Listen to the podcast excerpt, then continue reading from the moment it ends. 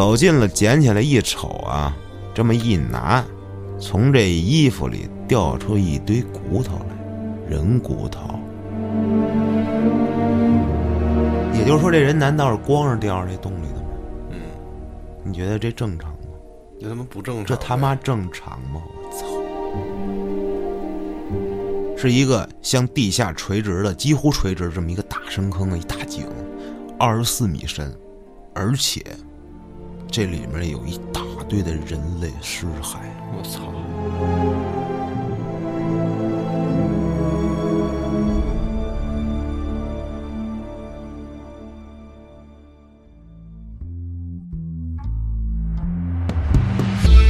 欢迎大家收听后端案内人，各位好，我是老安。大家好，我是秋。开头呢说俩事儿啊，首先呢就是嘉哥呢最近特别的忙啊，我来跟秋盯个班儿，下期呢嘉哥就会回来了。再有一个事儿呢，就是咱们四月二十二号的这期案内人啊，大家可能发现，在各个平台上没有啊，为什么呢？因为这期有一些特殊啊，可能涉及一些敏感的话题之类的，就移送到了公众号。啊，这期是公众号独播，那么想听的朋友们可以关注公众号，在里面输入“落马”两个字儿，落下的落，啊，上马的马，就可以收听这一期案内人了。它后面有一个公众号独播这几个字儿。OK，通知说完了，我一主讲案子吧，就跟嘉哥风格就不一样啊。啊，每次都是我单独录，或者是我跟嘉哥录这种案子。啊，很少说咱俩录个案子，对吧？对，咱俩容易聊跑偏。对啊，你不能笑，一到这个节目就得严肃，你知道吧？嗯，今天这事儿呢也挺诡异的，也挺离奇的。挺诡异的，就味儿对了。这事儿呢，反正我讲吧，讲着讲着你就觉得细思极恐。嗯嗯我理这稿的时候，就这事儿不能深琢磨，因为什么就发生在身边啊。话说这事儿发生在哪儿呢？这事儿就发生在咱们京西啊，北京西边儿，离咱家非常近啊，门头沟那一挂的。嗯今儿有俩案子，我先说说这第一个啊。这第一个呢，发生的年代在零八年，奥运会。奥运会刚开完，十一国庆节的头一天，九月三十号这一天，嗯这件事儿发生在一位老师的身上。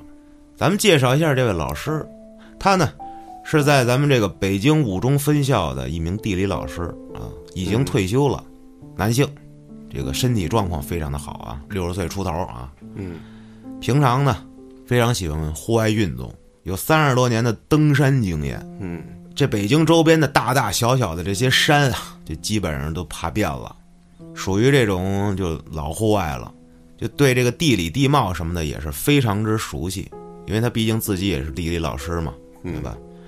这位老师呢姓任，咱们就叫他任老师。那么北京哪儿山多呀，是吧？那就京西山多吧。对，门头沟百分之九十几的都是大山啊。那么就在这一天啊，零八年的九月三十号这一天啊，头天晚上啊，跟家里打好招呼了，说我三十号这天早上我要去门头沟那边爬山去。然后家里人也很平常嘛，因为他老去爬山去。嗯这早上起五点就走了，独自一人前往妙峰山啊，说去妙峰山登山去了。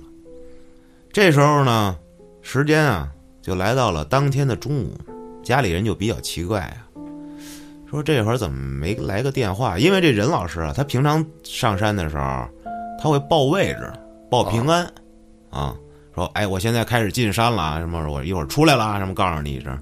这个连续好几个小时没信儿，嗯，家里人其实也没多想，因为他实在是登山经验太丰富了，也经常去。对，啊，结果一天一宿，任老师未有回音，然后手机给拨过去，发现关机。那么这时候家里人就幺幺零了。这警察一听，哟，失踪了，那就研究一下吧。说去哪儿了？去爬山去了啊，妙峰山。哎，研究说这地儿啊，去过的朋友都知道啊，一般也就是这种骑摩托车的朋友们都爱往那儿跑。对，那个几条必经的路线，什么野溪，现在没人去野溪了，什么丹里，然后塔望路就一直跑跑山呗，骑摩托车。嗯骑友朋友肯定熟悉。那么这个地形就是非常的复杂，山里头它不是山路，咱们还是说的是公路。那么这个山可就不一样了啊！你这进荒山里头，跟你在公路是完全不一样的。就是野山呗。对，嗯咱们能够全是野山，你再何况这个十来年前，对吧？啊，那么警察呢，他也不敢轻举妄动。好家伙，你这进去一搜，他妈自己在丢里头。那么，既然任老师说要去妙峰山，那我就组织救援队啊，先去那儿摸排一下，找一找啊。可是问题啊，是不知道他具体的行动路线呀、嗯这么大，咱们从哪儿开始找啊？哎呀，这一开始上来万事开头难嘛，啊，就只能凭着感觉、经验，一点一点的摸。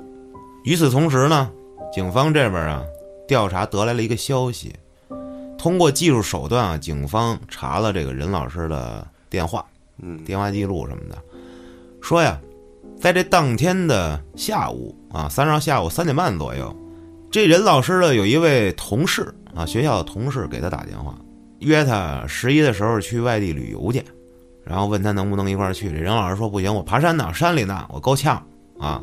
然后这名同事也表示说，并没有在电话里听出来有什么不对的地方啊。嗯嗯，也就是说，至少说这时候这任老师他还能打电话呢。你看这时候下午三点多啊嗯，行动自由。啊，那么警方啊也是继续通过这个技术手段吧啊，开始搜索他的手机信号，哎，发现就在禅房村附近啊，禅房村啊，离妙峰山不是很远，哎，就搜到了他的信号曾经出现过。那好了，那现在有方向了，那我们就从禅房村儿开始搜起。嗯这禅房村儿不是说离妙峰山近吗？那它就是有上山的路线，有那么几条路，那咱们就沿着正规的这种上山的路线去查。你你要说走野路子，咱不算，因为谁也不会想说没事儿有路你不走，你非得走那没路的路去啊。哎，就沿着这几条路就开始查。这时候十月二号，两天了啊，十月一号、十月二号未果，因为十月一号你不能去查了。你这一天的时间也组织不了，你只能警方开始调查嘛，凑人。十月二号开始查，找了一天未果。第二天十月三号，救援队沿着这个禅房村开展了救援。上午十点开始，这些自发的志愿者们跟这个民间的搜救队嗯，都是这种群啊什么的，有群主啊，那种应该都是 QQ 组织的这种。嗯这帮驴友们真伟大，很危险的。我跟你说，你往后听，真的，你别觉得这是一种就是那种登个山什么，反正真不是。我操，后面那恐怖的地方，我挺佩服这帮救援队的。那么这次参与救援的驴友们已经增加到了二十五个人了，搜索范围呢确定为在妙峰山附近的区域啊。驴友们在这个茶房村儿啊一平房里设置了一个后方的指挥部，嗯啊，临时指挥部负责跟这个前方的搜救人员沟通，怎么找呢？地毯式搜索，嗯，只能这么找，你知道啥叫地毯式搜索吗？就是平铺呗。对，嗯，往就是前推进比。如说两三米，横着一排往前走，嗯，就这么细，人越多越好。那么就这么搜，经过了八个多小时的搜寻，没有发现任何蛛丝马迹，搜救行动宣告失败。啊，因为咱们这时候得说呀，这山实在是太大了，放进去千儿八的人，你说想找一个人都不一定能够在短时间内这么地毯的给找着。嗯那搜救继续，十月四号上午十点添加人手啊，救援队分成四组开始搜索，向这个禅房村西南处的炭厂村出发了。当地人说，这当年的雨水啊，比往年的大，啊，老下雨，所以导致这山里的这个树木杂草啊，就特别茂盛。嗯对，把一些什么坑啊、沟啊，都给你糊上了。你一不留神就容易遮里，啊，很危险。嗯下午三点，这时候发现了一处线索，发现什么呀？发现了一处鞋印儿。但是呢，这个鞋印儿经过雨水的冲刷呀，就剩个前脚掌了。大家就赶紧去问这个家属说：“任老师啊，他穿的是什么登山鞋呀？穿多大码的呀？”哎，就赶紧从网上找到了家属所说的那种鞋，型同一型号的。结果一比对，发现尺码跟鞋样就基本是相差无疑的。嗯但是也并不能说这就是任老师的，也有可能别人也穿这鞋，是不是？对，哎，那么这个脚印儿的方向，它冲哪儿呢？这方向呢是离开禅房村前往炭厂村的这么一个方向。这也无所谓这些地名啊，反正就是说白了，就是他往别处走了，并没有往这妙峰山上走。嗯，这是线索嘛。好，这一天又过去了，啊，依旧没有发现任老师的踪迹啊。嗯，不会这是第一个线索了，第三次了已经是第三次了。啊。十月五号，第四次搜救，嗯这时候已经把这个搜救犬都叫来了啊。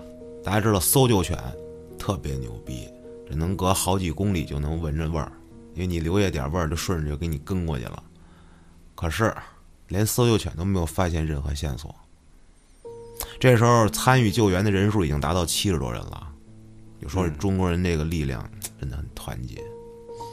这一点也反映在咱们疫情这个什么雷神山、火神山，哎，就不多说了。嗯你说这外国人，我跟你说不一定能做得到。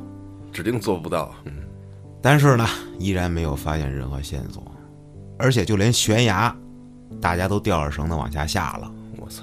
啊，都没发现。说会不会失足掉下去？没有。哎，可是这个时候呢，警方那边传来一个非常奇怪的消息，说这任老师的手机啊，这时候在北京西站附近有开机的记录。嗯，北京西站离咱家很近啊，对，那么这是为什么呢？这警察又开始琢磨了啊，说这手机会不会是丢了呢？对吧？手机跟人分离了，嗯那会不会是被别人拿到那儿了呢？如果说是任老师拿着手机到那儿的，那他为什么失联呢？那他为什么又不回家呢？对吗？所以说很大的概率不是任老师拿着手机，嗯那么就是丢了，有可能，或者是被人捡了。就咱们说，如果是丢了啊，他是在哪儿丢的？是不是在这个山上丢的？啊，还是在这个呃往返的过程中丢的？这个不知道。嗯这时候警察就有疑问了，说这任老师会不会他压根儿就没去爬山呢？后来呢，就顺着这个思路啊，就调查了这九月三十号任老师到底去了哪儿。据这家属说啊，这任老师一般呢都会乘坐这公交车去爬山去，九叉叉路啊。说他们家这门口就有一辆直达妙峰山的车，就是人任老师如果要是去妙峰山，就肯定会坐这车。对，打车不值当的。那没错。然后到了这公交站啊，就查了这个当时的司机，九月三十号那天谁开的车，早上起来啊，售票员什么的，哎，大家都表示没有见过这个你说的这个人。嗯，而且这好查，这个你早上起来五点出发嘛，早班车没那么多人，而且我记得零八年的时候车上是有摄像头的，现在也有啊。零八年我说就是那会儿应该是公交车司机那个右上方一个，然后后门一个，对吧？对，所以说这肯定是司机也不会说谎啊，嗯这都有的查。但是这也说明不了什么啊，只能说明他没坐这辆车而且那个之前那脚印儿也是说明不了什么，啊。对吧？你自己琢磨琢磨，它这说明不了什么。这要不能主观去想，主观去想，哎，这个脚印儿肯定是他的，那就那我也可以说他不是，对不对？对吧？也能推翻，所以说这就不能说的一个确凿的证据。嗯哎，那咱们这时候呢又有新的发现了啊！这时候这个搜救队啊，问的一村民，村民是一个小商人、小贩儿啊，嗯他说呀，这九月三十号当天啊，中午这会儿，有一人找他问路，说这附近这儿哪儿核桃多呀？我想去那儿。哥们儿就给他指路啊，说这个前头铁头山上核桃多。接着呢，这个人啊谢了，自己就奔这个铁陀山的方向去了。大家一给他看这个任老师的照片啊，得没跑了，这就是这人，没错，问我的就是他。那么十月八号，搜救队啊，大队人马就开始汇聚到了这个十字道村集合啊，向这个铁陀山的重点区域进发了。嗯，啊，铁陀山现在成了一个敏感词了。有有主要目标了。对，嗯那么这个搜救还是有发展的，不过现在已经距离事发过去一礼拜了。嗯，救援的黄金时间应该是在七十多个小时，七十二小时嘛，对吧？三天之内，你这个就已经很那基本上渺茫了。OK。咱们接着说啊，十月八号这天，救援队去了铁罗山，刚一到，就发现这个山上的树上嗯，都被做了一大堆的路标，啥嗯？有记号。对，就是拿报纸糊的，就证明人家来过这儿，别迷路了。就是什么报纸呢？是这个《北京青年报嗯》，就看到了啊，明显的足迹，还有这个路标。那么往山上走啊，这路标也一直有。哎，就到了这个山顶，快到山顶，差不多有五十米的位置啊，最后一处路标，发现啊，这些路标构成了一个完整的上山的这么一个路线。嗯这时候呢，那大家就找这个报纸啊，摘了一看啊，不是发现是《北京青年报》吗？就跟家属询问了个情况。家属说，三十号那天，这任老师确实从家里拿走了几份报纸，他们家也确实订阅这个《北京青年报》。这些路标里啊，哎，看到的是九月二十五号那天的《青年报》啊，嗯是 D 版，A B C D D 版。那么去任老师家一调查，哎，发现他们家少的那就是二十五号地板，那没跑了，这就是任老师拿的，这路标也是任老师做的，嗯对吧？那么这时候救援人员啊，就初步认定啊，可以确定了，说任老师在九月三十日登山，当日下午确实到过铁头山这儿，啊，前前后后发现了二十多处路标，最后一处是快到山顶的位置，那么就开始找人下山的痕迹。嗯，上山了肯定得下山吧？对，下山他是不是也沿着路标走下来的呢？接着咱们往后说啊，这时候时间来到了十月九号，又过了一天。救援队呢这次分了两组，向潭柘寺方向跟滴水岩方向进行搜索。大家如果有兴趣，可以配着地图去看啊，啊，这就有意思了。呃，其实你不看地图也无所谓，反正就差不多就那么个附近。你要分不清东南西北，你也别看，因为看了就更晕啊。这时候下午两点，大家有一个新发现啊，发现这山顶位置啊有这么一处休息点儿，是一个草铺嗯啊。首先是先用这个藤条搭的这么一个底座一架子，然后在上面就盖了一大堆干草。搜救队们一看，就一看就是这非常有经验的老户外人搭的啊，不是一直有的。啊，嗯也不是这个自然形成的，一看就是专门有过这种户外经验的人干的。这个嗯，这两天才搭的。对，而且啊，在这处休息点的附近周围啊，发现了一张纸条。这张纸条非常有意思啊，嗯，这纸就是这五中的考试答题卡，嚯，这背面写着字儿。这字儿呢，我给大家念一念啊，说五中分校退休教师任某某，九月三十日登上铁图山，归城中迷路，在此处山上住一夜。十月一日十二点开始顺山梁向东北方向向十字道村行动，为防万一留此条，受托路过的一切人，落款啊，任某某，落款人名下面写了一个九月三十，后来那个九月三十又被涂了，写了一个十月一十二点留。嗯咱们现在细说说这纸条啊，嗯，很诡异，我觉得。这笔迹鉴定啊，就是这任老师写的没错啊，嗯那看来就是在休息的时候写的。你说挺诡异的是吧？而且这时候你发现我读这个字儿的时候，它有几个地方它这个语句不太通顺。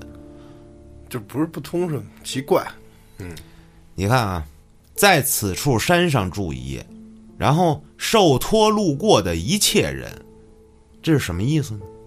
而且这个纸条是有图的，大家可以上网上看到这个图。这个受啊，就是接受的受啊，它写的跟爱字儿似的。你乍一看那就是爱，因为下面是一有嘛，受不是是一个又嘛，嗯对，吧？对，那就是爱。那么爱后面那个字儿跟后面的第二个字儿那两个字儿看不清楚是是什么，因为写的太草了。嗯人们分析的就是一个托儿所的托，一个路过的路。但是之前啊，这个在纸条前面啊写了一个九月三十日登上铁罗山归程中迷路，他有一个路字儿，那么又跟这个字儿它这个这这又不一样，而且呢，为什么这落款儿一开始写一九月三十，然后就变成了十十月一了呢？他写这个十二点是夜里十二点，中午十二点，谁谁夜里十二点行动啊？我操！嗯这个字条啊，其实故事特多，我这里头就不多说啊。我说有几个这么比较奇怪的点啊。第一个啊，他自己说前面不是说自己迷路了吗？是吧？对，但是他又能指出自己将往东北方向的十字道村行动。嗯，就迷路就不知道方向了，是吧？有点像这个被迫写的，嗯，应该不是被迫写的。你看这面后面会说到啊，你看，这就是矛盾的地方。如果这时候咱不确定这个任老师是不是第一次上这个铁头山，嗯如果他第一次来铁头山，他就不可能知道有这么个什么十字道村儿还在哪儿哪儿哪儿，他是怎么知道的？那么就有可能是什么呀？有人告诉他的，对，对吧？比如他询问了某人，说某人我告诉你怎么走啊，就是哪儿哪儿哪儿就到了这十字道村儿什么的，哎，这就能解释。如果说他经常来，那就无所谓了，不然的话，这就是一个解释不了的点。就说白点儿，第二个更简单，就是他为什么不原路返回呢？对呀，他不是都做路标了吗？上来的时候，你就沿着那个路标下来不就完了吗？嗯那么这时候这就疑问就更多了，为什么不原路返回？是他不想，还是说有什么导致他不能？嗯这个无从得知。那么第三个就是这个日期啊，划掉了九三零，写了一个幺零幺啊，落款儿中午十二点，他写的是呃午十二点。那么既然迷路了，他又在山上住了一宿，那你应该第二天一早就赶紧找下山的路吧？嗯为什么他中午才写下字条，才走，白白浪费了一上午的时间，啊，十二点才开始下山，你不觉得很奇怪吗？嗯，对，这也其实可以解释啊，好像那个论坛里啊，包括贴吧什么的那些驴友们啊，专业的老户外们都说，有可能是他其实已经发现了下山的方向了，只不过想正午的时候看着太阳，我能更准确的分辨这个方向。可是我认为，一个地理老师，你只要有日出，他就能分得出哪儿是哪儿。所以，所以说一早就他应该就能发现方向了，而且自己有路标啊，他为啥不往回走呢？而且偏偏还要等到十二点才行动，白白浪费一上午。难道想多休息会儿吗？我觉得不太可能。这任老师还是一个登山的专业人士，这说不通。那么这时候网上也有很多网友，我我离稿的时候啊，我操，我看了各种人解读这字条啊，哎，有兴趣的可以看一看，就某乎上啊，就一大堆各种分析的啊。你就有兴趣的朋友去自行搜去吧，我就不跟节目里多说了。我就反正都是一些什么阴谋论，各种过度解读。嗯就你比任老师还是任老师，嗯，就每一个字儿都给你抠的，我操，这是不是暗语呀、什么的？我密码，我操，对，啊这时候任任老师有可能被威胁了，被迫地发出求救信号，我操，就是基本可以无视啊。那么搜索继续，十月十号，顺着这任老师的休息处啊，大家向山下开始找。这时候队伍遇到了一个大断崖，死路，只能绕路。那么任老师当时肯定也碰上这断崖了，这悬崖。你像这种老户外啊，经过了一天一宿的时间啊，就没下去山还，那么手头的水跟干粮肯定也有限。那么这个时候他应该干的第一件事儿，你你知道是啥吗？找水，找水，没错，嗯找水。那么就得沿着有水的地方去找。你找水就不能往山上头走吧？对，水在底下呀，它肯定的，又不是瀑布，对吧？哎，走着走着啊，这救援队就瞅见前面树杈子上啊有一东西，走过去一看，一条灰色的长裤。仔细一瞅，哟，这裤子这可有年头了啊！这上面的什么金属的扣啥的全都锈了。嗯嗯，那这应该不是任老师的，对吧？这这时间不吻合，那也算是个发现吧。接着走，可就刚没走多远啊，就在前面不远处这地上，大家又看见了几件散乱的衣服。走近了，捡起来一瞅啊，这么一拿，从这衣服里掉出一堆骨头来，一看，我操，人骨头！这有年头了呗我。的妈呀！大家都惊呆了，你这肯定不是人老师吧？对吧？嗯，要是话太这都，骨化了，我赶紧报警吧！人骨啊！我的天哪，这有人死了，这是，那是接着找人呗。这时候就大家已经非常有点恐慌了啊！你这时候你真的，我为什么说这事儿很恐怖啊？你现在有没有感觉到那个点吗？我有就是在大山里。我给你点出来啊。有可能这个人他死于，比如说登山这个中暑了，或者什么疾病，心脏病犯了，死在这儿了，有可能吧？嗯，你死之前，你会把裤子脱了扔树上吗？应该不会吧？嗯，那么也就是说，他这裤子跟尸体分离是在死后完成的吧？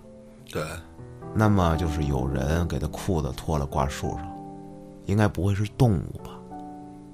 那就不知道了。哼 你说这是什么操作呢？那么人都死了，是谁让这裤子挂树上的呢？这他妈难道是谋杀吗？这个时候，这安静的山谷里啊，氛围马上就紧张起来了。这还没完啊！结果过了两天，就在十月十二号的时候，搜救队又在铁驼山南侧的一路山包上，发现了一具年轻女孩的尸骨。嗯，继续报警。可是呢，事后对于这两具遗骸呀、官方并没有给出过多的报道，我也没查着，信息量非常少，死者身份、死因乱七八糟的，咱啥都不知道。那不可追了呗。这个咱们不知道，咱们就不瞎说，反正大家自行脑补啊。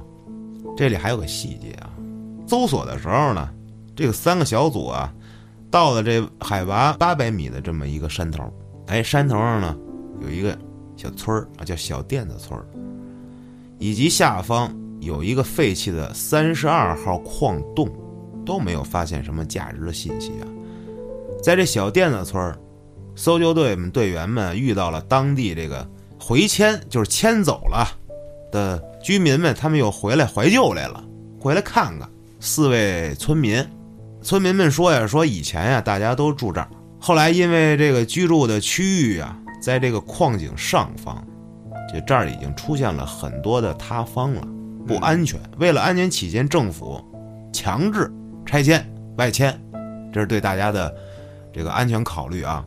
哎，留下了这些多半都是倒塌的房屋，这些房子什么的就不结实了，已经啊。救援队们就问说：“那如果人走到这儿不小心就没注意的话，会不会陷下去？有没有这可能？”人说有。又问他说：“那你们都搬走了吗？”这村民说：“对，都搬走了。”哎，不过在那上面啊还有一户人家没搬走。说谁呀、说我们也不认识，他知道，反正知道这是一打猎的，一猎户。大家呢这时候就觉得，哎，那我们是不是可以去找这猎户问问去啊，是吧？结果呢，众人就来到了猎户家，就是发现呀、这家人没在家啊，这大屋上外面锁着门呢，但是呢，不是这个荒废的，是有人住的，嗯，就应该是人走了几天了，不在这儿啊。这时候呢，时间咱们往后多倒几天啊，到了十月十六号，这天早上，大家在这个小甸子村附近搜索啊，到了这个猎户家，发现哎，这主人回来了，就跟他聊呗，说啊，我们这个国庆啊不在山上，就上山下面回去过节去了，而且最近又去这外地们，刚回来。然后大家就看这院子里啊，采购了一些机械设备啥的。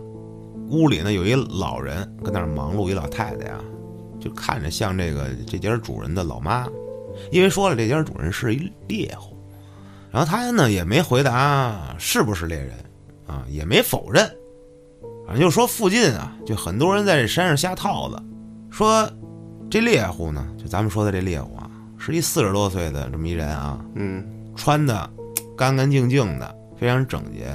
然后呢，这个说话的方式啥的，行为上感觉就是文化水平也一般，比较朴实、朴素的这么一山里人。从他的眼神中，没有任何让你怀疑的地方。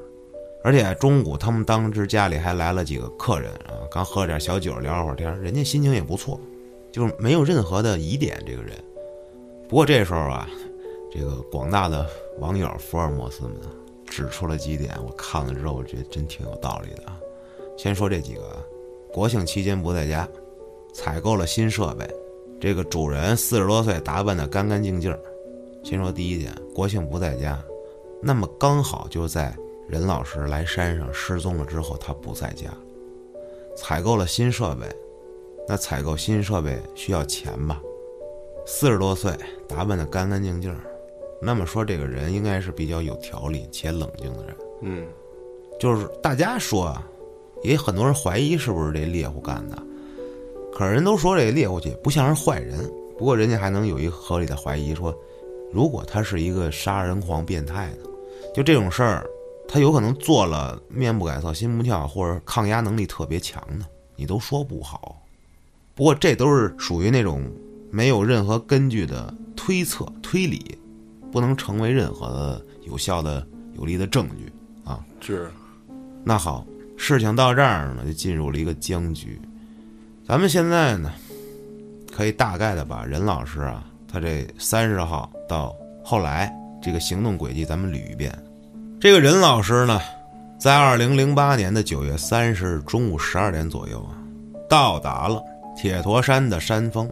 铁驼山的海拔大概有一千一百米啊。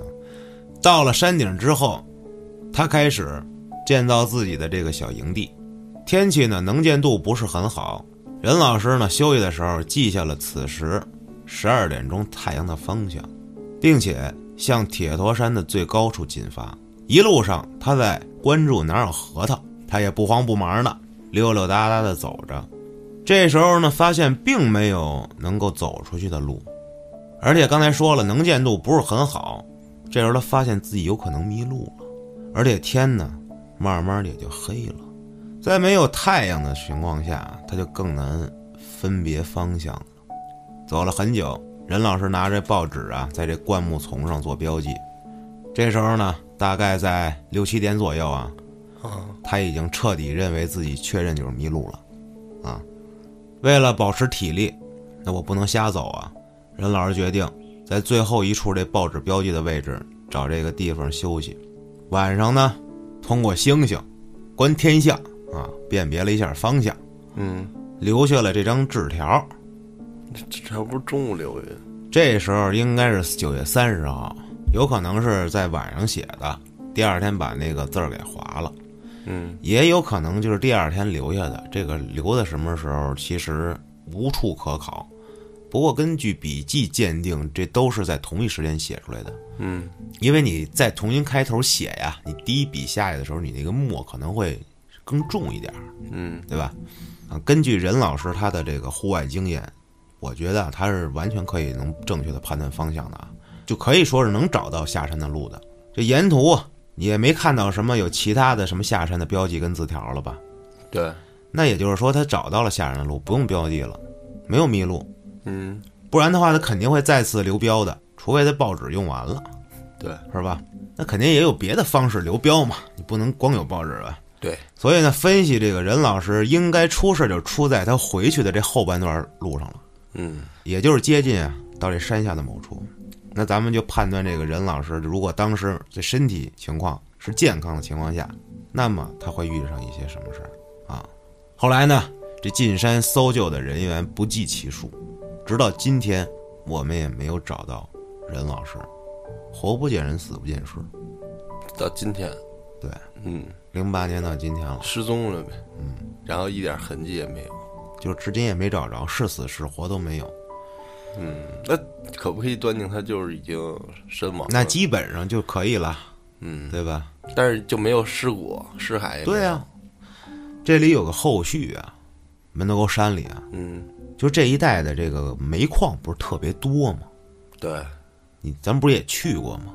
对哎，你去过吧？我没去过，但我知道那不是有一我老在个东川去王明村那个嗯废弃的那矿嘛，我们不是老去拍照去吗？对，上俩月刚去完又，那里头啊，好已经是被去烂了，嗯就各种成态什么的都得去一趟。不过那儿拍照确实有点意思，那底下就是挖空了的煤矿，早就废掉了。嗯那只是人家建好的，还有这个大山里头有很多这样的煤矿，大大小小的有很多啊。而且这附近的山脉啊，属于叫什么呀？同一煤脉，就都是一一脉的。嗯啊，顺这脉挖呗。对，嗯这由于常年的开采呀，这个地底下经常会有叫什么呀？采空区，开采的采啊，嗯就这地表下面就是大坑啊、大洞，空了，就是说白了，嗯就没准你一不留神就一脚就蹬进去了，哪儿漏了什么的啊。而且咱们都知道那个草啊，尤其在夏天那种，就茂密到一人多高啊，你真的不知道下一脚是什么。就在后来啊，有一个驴友在这铁铎山上发现了一个天坑，是一个向地下垂直的、几乎垂直这么一个大深坑的一大井，二十四米深，而且这里面有一大堆的人类尸骸，这隐秘吗？隐秘啊，大哥，多宽呀？肯定不宽呗。它那当然了，嗯，就一井大小呗，我觉得。对啊，要不然就是成大洞了嘛，你这人都发现了，你这这这才发现，那肯定隐蔽呀。而且据这个当地村民说，说当年抗战时期，日本鬼子杀老百姓，就把人往这里扔，而且还有人成探到这儿啊，就看到这里头，说确实里面有各种尸骨，而且有的还被装在袋子里，我的妈呀！我操！一六年的时候啊，在这潭柘寺附近有一座小山上，也发现了一个山洞，更深，四十米深，里面有各种动物的骨头，也有人的，而且据说，当时发现那个人的骨头什么的呀，但是没有发现衣服鞋啥的，嗯，知道啥意思吗？裸裸尸呗。也就是说，这人难道是光着掉到这洞里的吗？嗯，你觉得这正常吗？这他妈不正常。这他妈正常吗？我操，就奇了怪了，真的，就这山里的事儿，我操，细思极恐。你说这大山这么大，你弄死个把人往那儿一埋或者什么的，就是那句话，我还有机会吗？咱们一起约个爬山。我操，这种野山，大家我真不建议大家去啊！就不说危险不危险，你说你没事儿你看见个这个，你受得了受不了？好了，咱们接着说下一个案子啊。这第二个案子呢，时间呀比这任老师这案子还靠前几年，嗯零四年。话说零四年七月二十五号这天啊，有两个姐妹，一个叫小美，一个叫小芳，俩人呢高考完了，决定啊去离家不远的八大处爬个山。嗯，不远。看来都是咱师兄事儿啊，离家不远嘛，那肯定是住八大处那样呗，家隔邻居。嗯由于啊，这小芳啊，她奶奶常年在家卧病，需要有人照顾，所以说这俩姐妹定好了，说早上起六点咱就出发，一来回儿八点就回来了，基本上很快啊。结果七月二十六日一早啊，北京下着蒙蒙的细雨，两个小姑娘就按原计划还是出发了。咱们说这俩小女孩是啥情况呢？十八岁，参加高考嘛，是吧？许愿去了。她爬山啊，她又不是那个去烧香去，都属于比较乖巧的那么个孩子，尤其是小芳，他还得照顾奶奶什么的。可是呢，这左等右等，八点了，这奶奶还是没等着自己孙女。哎呀，有点着急了，让这个孩子他爸呀打电话问问。这个小芳没有手机，就给这小美打了电话。你想想，零四年啊，有个小灵通不容易。对，电话一接，这小美说啊，我们玩儿挺好的，刚到山顶儿，因为下雨嘛，走得慢啊，一路上都没什么问题，待会儿就回家了，下山啊。嗯这还能听着电话那面俩小姐妹玩的很开心，嬉笑的声音啊。这老爸也没多想，就直接挂了，接着上班去了。结果到了中午一点了，这老爸都下班回家了，这闺女还是没回来。于是又打了个电话啊，想催一催俩人，赶紧回家了。电话打通了，可是始终没有人接。不过这时候他还是没有太在意啊，就想会不会是玩过头了啊？嗯，没听见。对，他说再等等吧。结果一点半了，双方的家里还是没等回来。这时候呢，这小美的老爸再次拨打女儿的电话，但是这一次他发现对方竟然关机了。可是他又琢磨，是不是我手机没电了？可是我认为不可能啊，那会儿的手机都金使着呢。那恨不得用一礼拜。你爬个山，你一直看手机吗？那会儿的手机人可都不是低头族。是啊，但凡关机了就不对劲。嗯，哎，这老爸也是心大啊，直接午休完了上班去了。晚上五点多，这忙完一天的老爸回到家，发现这俩女孩还是没回来。我操！这个时候才反应过来，我他妈是不是应该报警啊？一天了，嗯，出事儿了。赶紧就来到公园啊，准备找孩子来。一到公园，这负责人就告诉说，闭馆了不是这卖票的呀，就说我们没有看到这个小女孩。啊，售票员啊，前面检票的，说没准是从后门爬进去，因为我去过八大处后面的野山，我爬过，嗯，大白天去挺陡的，不过老有这个路人人不少。啊，对你别往深了去就行。他那山不大，他这其实已经人已经走出一条路来了。对你沿着这路走就行。对其实啊，而且你这一路上基本上都能碰上个老头儿什么的，这个那的。对，人不少。但是那会儿咱们不知道跟现在一不一样。嗯，十多年前，其实爬那个山呀，就是它有一个固定的那么一条人走出来的路，你就沿着这路走，你怎么着都没事儿对啊，啊。这还半野山吧，因为它毕竟没有经过这个修缮。对嗯修缮，所以说它还是野山对，啊。接着讲啊，啊，对你只要从后山进去，其实你能翻到那八大处里面，你不用买票，不用翻，就走那后门就行。你就走那个山后山过去，就不用买票。操，那十块钱的票你何必呢？我操，啊，没必要啊。那么大人肯定不信，说你不行，你给我调监控，我看看你们是不是这么多人，你们哪儿记得住俩孩子什么的。结果一调监控，发现我操，售票处检票这口这儿啊，真发现这俩孩子了。嗯，但是他们就站在这个售票处跟前儿，没去检票，不知道他们在干嘛，背对着镜头啊，而且发现在他俩人身后几米处还跟着俩男的。这时候发现不太妙啊，嗯，就联系这亲朋好友一起上山帮忙找。这时候也报案了吗？不是，就跟警察说了，说怀疑是不是有可能这孩子被人跟踪或者什么的，对吧？嗯，好，七月二十六号晚上开始，双方家人以及这公园的保安啊、警察啊，五十多个人，然后漫无目的的开始在角落里进行拉网式搜寻。拉网式是啥意思呀？嗯，交错着，你往我这儿走，往你那儿走，哦，排开了，毫无收获啊。第二天七月二十七号，这家属啊，在这个八处的六处这么一位置啊，小卖部底下这监控探头这儿，就说想看看运气，看能不能查着点啥。调取了一看，就在这视频里啊，果真看到了有俩小女孩一闪而过的身影，但是因为这监控实在是太花了啊，也看不出来是不是被人跟踪啊，或者是胁迫什么的。嗯，就见他们正往这个山上赶路呢。那么这时候，咱也不确定这俩人到底是不是这俩孩子，因为都是很模糊的，就看着像。好了，现在搜救地点又有了，重点就在这个六处的香界寺以北。这时候呢，这个同学们啊，也加入了搜救的队伍。七月二十八号，这时候呢，同学们爆料说这小美啊，之前有这么一网友，聊得不错，警察们就想说，会不会是约着见面儿啊，是吧？嗯小姑娘嘛，奔个线，QQ 聊得挺好。于是呢，就到了小美家里啊，想看看这个电脑的聊天记录。可是怎么就那么巧，刚一到他们家，他们家电脑坏了。于是警方只能拿走这电脑啊，找技术人员恢复数据去了。可是更奇怪的是，警方后来并没有公布搜索出来了什么，这一段不知道，嗯有可能不重要，咱们就不得而知。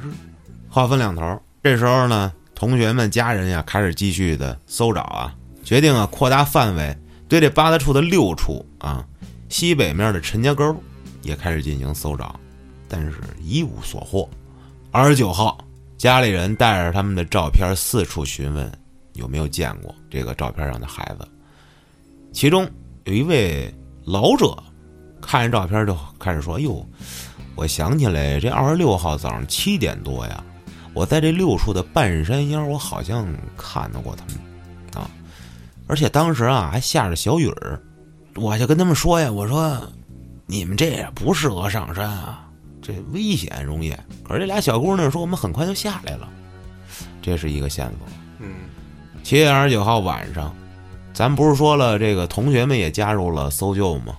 有几个这女同学呀、在搜救的过程中，在某个野山上啊，就这八大处的某处野山上发现了一间民房，还听见这房里有狗叫的声音，甚至他们还听见了有女孩的哭声。嗯，但是他们毕竟是孩子，没敢进去。没有胆量靠近啊，只好幺幺零。嗯，可是呢，直到天亮，警方才赶到他们说的那个地方。进屋后发现啊，地上只有些许的报纸跟一些绳子，没别的东西了，人也没有。没有人。嗯，几天的寻找，一无所获。这时候俩孩子估计已经是凶多吉少了。这会儿，一个经常上山采蘑菇的老人路过陈家沟前的一条小路，突然发现，在路坡上，赫然出现两具女尸，一高一矮。发现的地点离这个大路不远，嗯，很近，而且这两具尸体已经高度腐烂。最令人恐怖的是，他们的头皮被剥落了。哇塞，尸体旁边散落的许多毛发，经鉴定就是孩子的。接到这个警方通知啊，两个女孩家属过来了，确定了小美、小芳。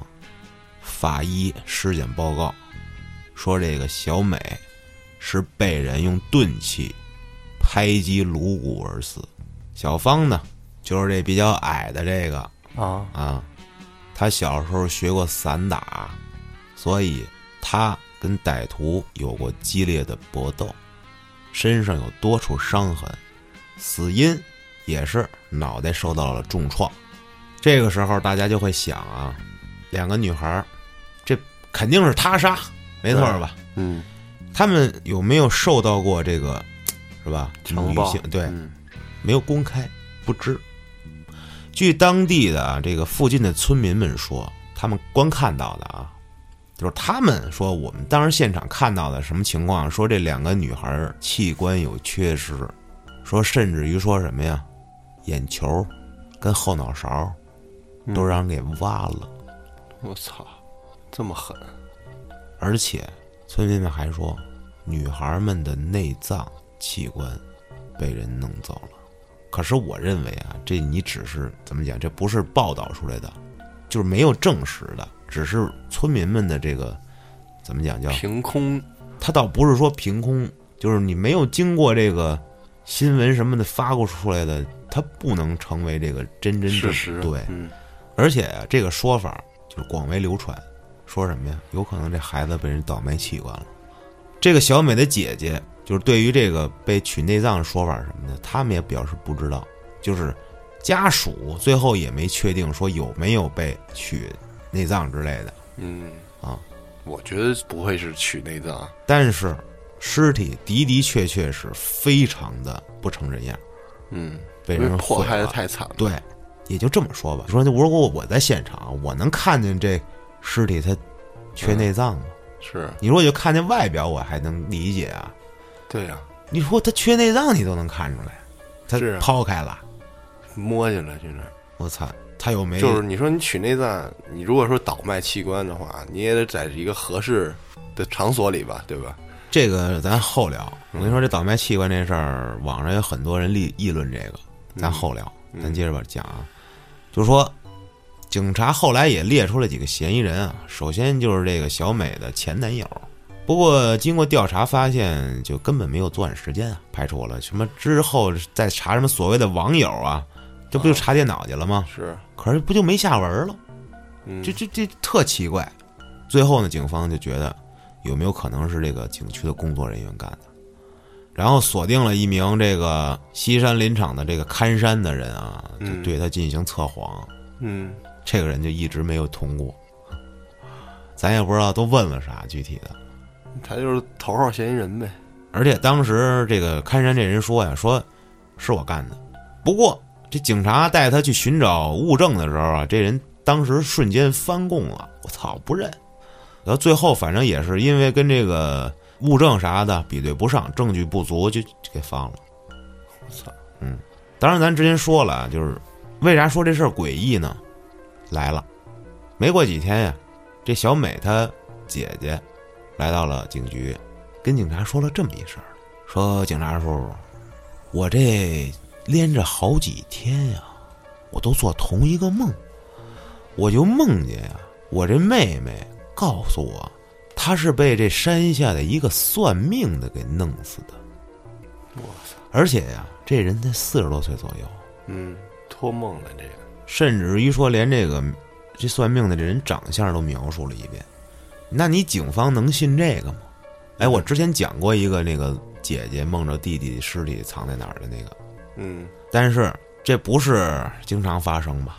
这种事儿不合理他，偶发，一万年出了这么一起，那不就是巧合吗？对对吧？你要是经常出现，操，那是鬼压床、鬼打墙，这个咱就不说了。你说这种托梦，然后梦着这个尸体什么的这梦见凶手了，啊，梦着凶手了，这还没完啊！我跟你说，这现在变邪事儿了啊。嗯，而这时候，这小美的父亲也到警察这儿来了。他也梦见了，我也做一梦，我梦见我闺女告诉我呀，我是让一个算命的给弄死的。我操！警察就傻了。但是呢，这俩人有一个出入点，就是说对这凶手的长相形容不太一样。嗯，不过这有点太巧了吧？而且你说警方也可以理解为什么呀？你日有所思，太过于想这事儿了，然后也可能想通过这种方式来督促我们尽快破案。对，你说不好人俩人之间有没有串过，那也不能当做证据，或者是这怎么能当证据？对呀、嗯。不过还是说出于安慰吧，咱们让大家这个家属心安啊，嗯。确实去调查这所谓什么算命的啊。咱去过八大处的都知道，这底下全是算命的，嗯，对，就是过来你你还没怎么着呢，先跟你聊，算命的、放生的，嗯，全是。后来呢，调查发现那儿根本这山下那儿就没有算命的，但是这里头可能有。嗯那会儿还不像说现在这个门口就有啊，嗯，都是在里头。里面找有缘人，嗯，现在不都里面他不让来了吗？这个他在门口了。会轰你，这件事儿算最后也没有找到说凶手什么的。不过这俩女孩确实是去世了嗯，啊，不是比那个任老师，你说是怎么着呢？这找着尸体了倒是，任老师那至今就找着尸体没找着凶手，对，嗯，我感觉像是一个团伙作案，哎，我最最少有两个人我跟你说，刚才你说的这个，咱聊聊这器官这事儿啊，啊，好多网友分析说是有这个组织有嗯倒卖器官的，那我就这么说啊，就就不可能。为什么呢？我就说两点啊。第一点，如果真是这个倒卖器官的组织，那至少是团伙吧？对你一个人就倒卖器官了，这太难了吧？这个，对，你先得杀，然后再剖，然后再弄。取对再装，如果说你是一团伙，你会在杀完人之后把人就扔路边儿，嗯你不得进对他进行一系列的这个后后面处理吗？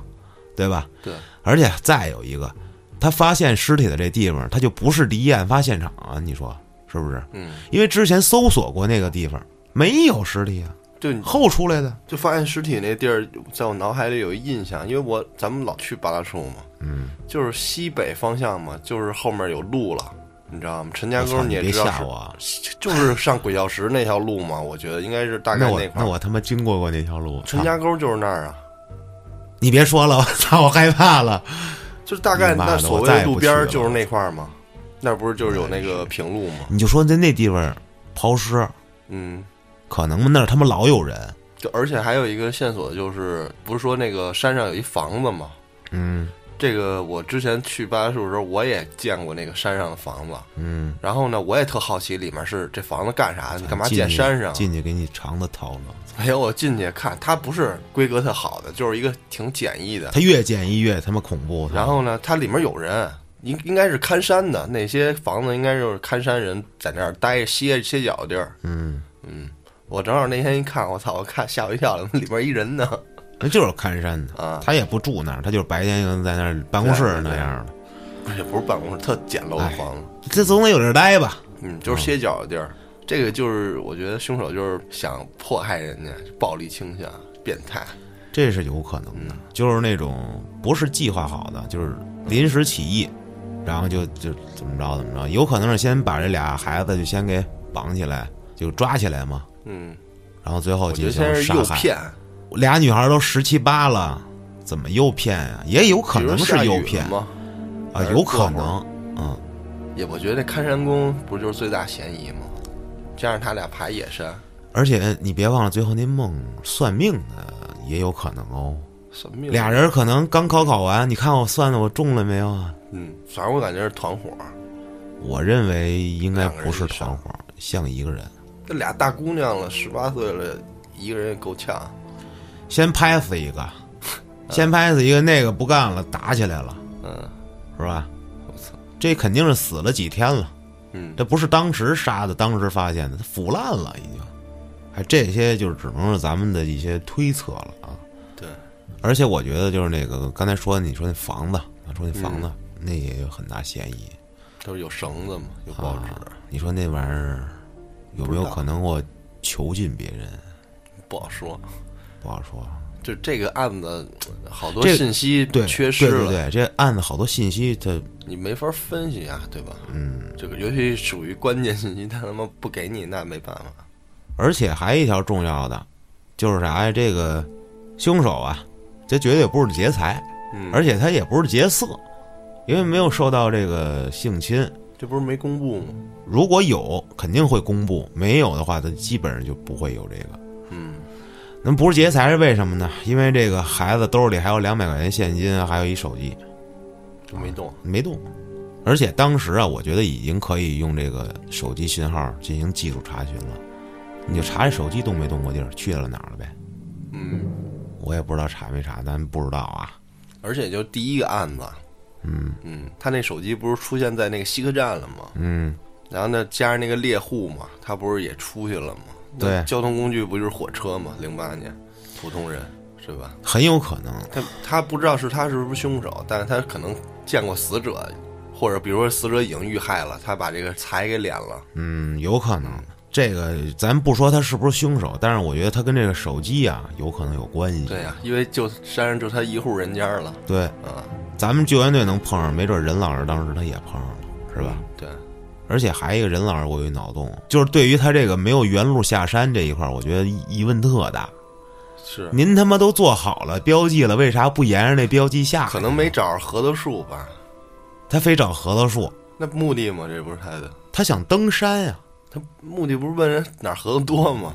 想摘俩核桃呗，你说的有道理，操！是吧？你没达到目的，那肯定不原路返回啊。也有网友说啊，有没有可能说有什么原因导致他不能原路返回，我觉得这个不大，这个机制是吧？那我他觉得，肯定是要么是遇到猎户遇害，或者是遇害之后碰见猎户，而且你还说有没有可能他真的就掉到那个坑里了，这就不好说。是吧？嗯你没准就掉到那坑里来了。嗯，或者也就是他就是被猎户发现了，又给换了个地儿呢，换了一个更隐蔽的地儿。说不好，而且你知道这俩案子啊，其中最恐怖的，嗯他妈找着找着找出一堆别的人尸骨来，对，这他妈的，而且最后警方都没有报，不可追溯了，这个而且死因我认为这绝对不是自然就各种死亡死因可吗能。被雷劈死啊，走道摔死、饿死、困死、累死。反正你在山里抛个尸呢，我操！再早几年你怎么查去？好了，我感觉这一期差不多也就这样了，两个案子，嗯，最后呢都是没有一个定论结果，嗯，也算是悬案吧。我就老爱讲悬案，这个这个破了的案子不符合我的口味。这个下礼拜吧，等嘉哥来了，让嘉哥给大家继续讲这黑恶势力吧。啊，啊，这终于把这登山的事儿给讲了，我在邪事儿里预告好几回了。好了，朋友们，感谢您的收听，咱们下期再见。